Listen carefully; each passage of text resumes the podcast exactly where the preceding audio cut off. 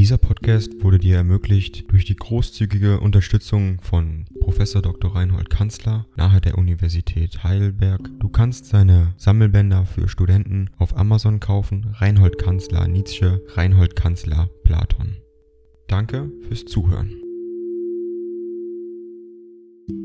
65 an Avenrode Basel, Donnerstag 11. April 1872 oder kurz danach, liebster Freund, um deine Stimmung durch das Zauberspiel der Hoffnung etwas aufzuheitern, erzähle ich dir, als Antwort auf deinen Brief, zuerst, in welche Kombination ich neuerdings, allerdings erst in Gedanken, dich und deinen Beruf, alias Lebensunterhalt gebracht habe. Ich denke nämlich darüber nach, wie du um Michaeli in alle Ehren und Emolumente meiner Basler Professur, als mein vollständiger Nachfolger, eintreten kannst. Ich selbst nämlich will den nächsten Winter herumziehen im deutschen Vaterland, das heißt eingeladen von den Wagner-Vereinen der größeren Städte, um Vorträge über die Nibelungen Bühnenfestspiele zu halten. Es muss eben jeder tun, was seine Pflicht ist und, im Kollisionsfall, was seine Pflicht mach ist. Habe ich aber auf diese Art einen Winter mich von der Universität getrennt, so benutze ich gewiss das einmal eingetretene Vakuum,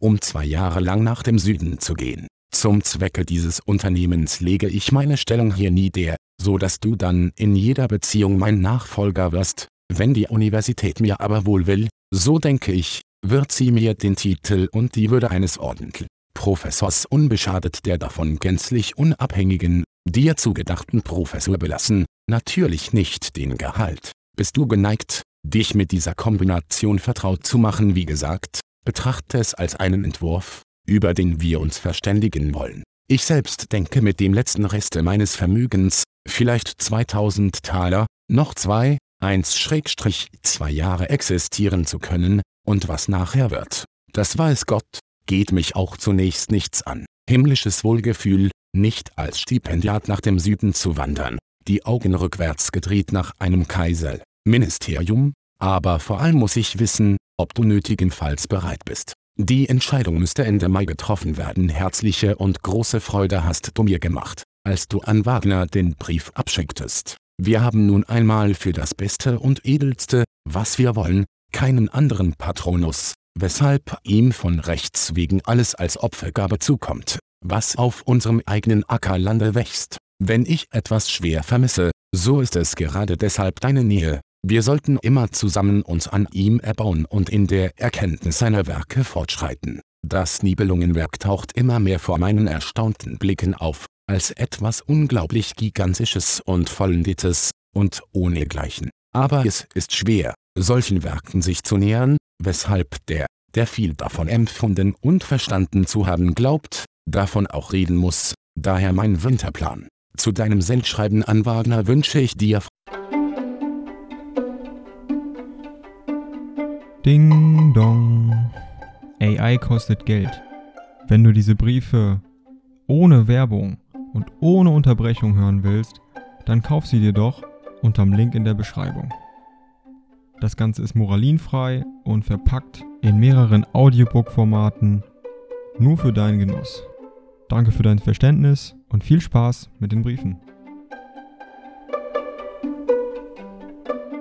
Groß und glückliches Gelingen. Denke, ich bitte dich, daran, in welcher Zeit du wie das erweist, später kann ich dir einmal deutlich machen, inwiefern es eine der kompliziertesten und aufregendsten Momente war, in dem jedes wahre Zeichen von Verständnis und Teilnahme lindernder Balsam ist. Ich lege eine Anzahl von Briefen bei, von Rumund, von V. Baligant, Kammerherr des Königs von Bayern, von Franz Liszt, von Gustav Krug, von Professor Hagen in Bern, von Schure in Florenz, von der Gräfin Kroko, von F.R. Mathilde Meyer. Dann könnte ich noch erzählen von einem sehr liebenswürdigen Brief der Ministerin von Schleinitz aus Berlin, von F.R. von Meisenbug in Florenz und so weiter. Hans von Bülow, den ich noch gar nicht kannte, hat mich hier besucht und bei mir angefragt, ob er mir seine Übersetzung von Leopardi, das Resultat seiner italienischen Mussestunden, widmen dürfe. Der ist so begeistert von meinem Buche, dass er mit zahlreichen Exemplaren davon herumreist,